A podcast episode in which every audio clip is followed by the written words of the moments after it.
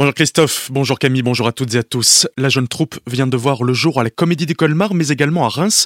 C'est un projet mené conjointement entre les deux maisons, permettant à six jeunes acteurs de monter sur les planches, mais pas seulement.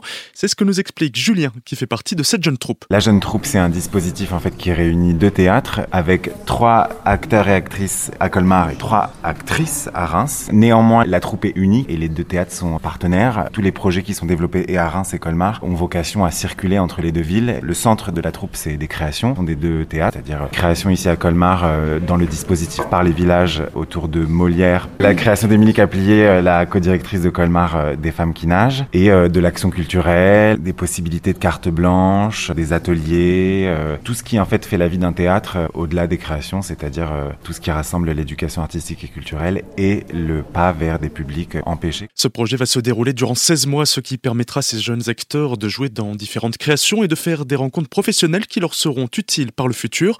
Un projet qui tombe à pic, car pour beaucoup d'entre eux, la crise sanitaire qui a fait fermer les lieux de culture a été plus que problématique. Touche pas à mon paysan. Récemment, les jeunes agriculteurs du Haut-Rhin ont réalisé un clip vidéo afin de dénoncer les clichés dont ils sont régulièrement victimes.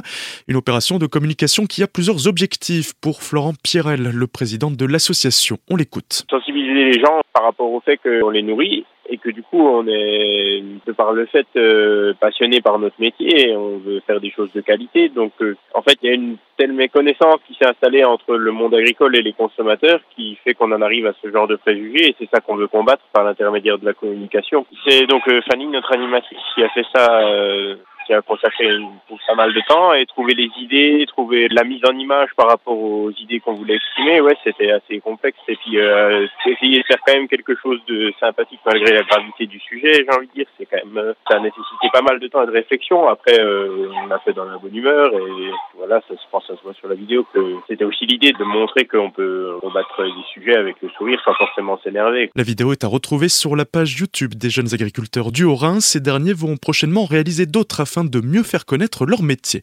Depuis quelques jours maintenant, la ville de Célestat est pleinement mobilisée aux côtés de ses partenaires, la région Grand Est, la collectivité européenne d'Alsace, les bailleurs sociaux et associations, et ce afin de venir en aide de ressortissants ukrainiens en recensant notamment le nombre de logements disponibles. Grâce notamment au centre communal d'action sociale qui coordonne l'ensemble des actions, une trentaine de logements ont été recensés, dont une très grande majorité située à la résidence fleurie de Célestat. Par ailleurs, devant l'afflux exceptionnel de dons en faveur de l'Ukraine dans toute la France, l'ensemble des plateformes de collecte de la protection civile, dont celle située à Strasbourg, sont saturées. La ville de Célestin invite donc les Célestadiens à exprimer désormais leur solidarité par la collecte de dons financiers.